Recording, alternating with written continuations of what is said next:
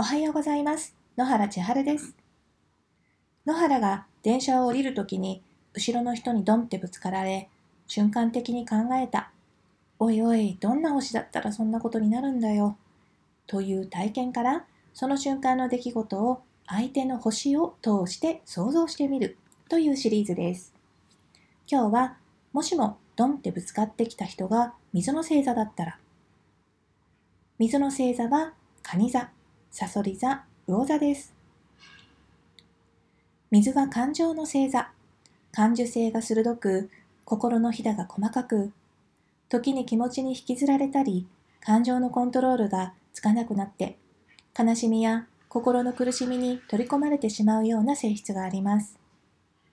ここから妄想タイム。はあ、どうしてこうなっちゃうんだろう。久しぶりの楽しいデートなのに、なんだかうまく笑えなかったな。彼怒ってるかないつもだったら楽しく過ごせる彼との時間。けれど今日は彼と一緒にいてもなんだかモヤモヤして楽しく過ごせなかった。なんでこんなにモヤモヤするんだろう。これって、あの子が結婚するって聞いてからだよな。彼って、私との未来、どんな風に考えてるのかな？自分が独身だった場合、やはり周りの結婚に気持ちが揺らぐときはありますよね。前に冗談でどんな結婚式したい？って聞いたら、ちょっと顔が曇ってたよね。でも、私と一緒にいるのが一番楽しいって言ってくれるし、仲だっていいし。今、彼女のリアルは、彼との未来を紡ぐ物語の中にあり、満員電車に押し込まれている自分ではないのです。もやもや、くよくよ。だけどどこかに甘い期待を抱きながら、気づけば目的の駅。あ、降りなきゃ。体が先に反応し、ぼんやりとした頭がその後をゆっくりと追いかけてくる感覚。その瞬間、トンと誰かにぶつかりました。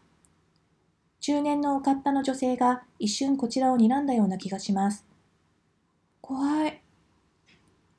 ごめんなさいを言いたかったけれど、ひるんでしまってその気持ちを伝えることができず、無意識に逃げるように改札を出て、あの女性きっと怒ってるだろうな、と、もやもやを一つ多く抱えて帰りました。ここでもうぶつかられた私に視点を戻します。いいんだよ、怒ってないよ。ちょっとはイラッとしたけど。大丈夫だよ。そのもやもや、もやもやは置いてっていいよ。彼とのこと考えると不安なのわかる。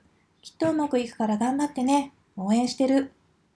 と、なぜか先輩風を吹かせて、見知らぬ人の恋路を応援することに。こんな感じで、このシリーズも今日で終わりです。感想などあれば、ぜひ聞かせてくださいね。最後まで読んでくださってありがとうございます。今日も素敵な一日を。野原千春でした。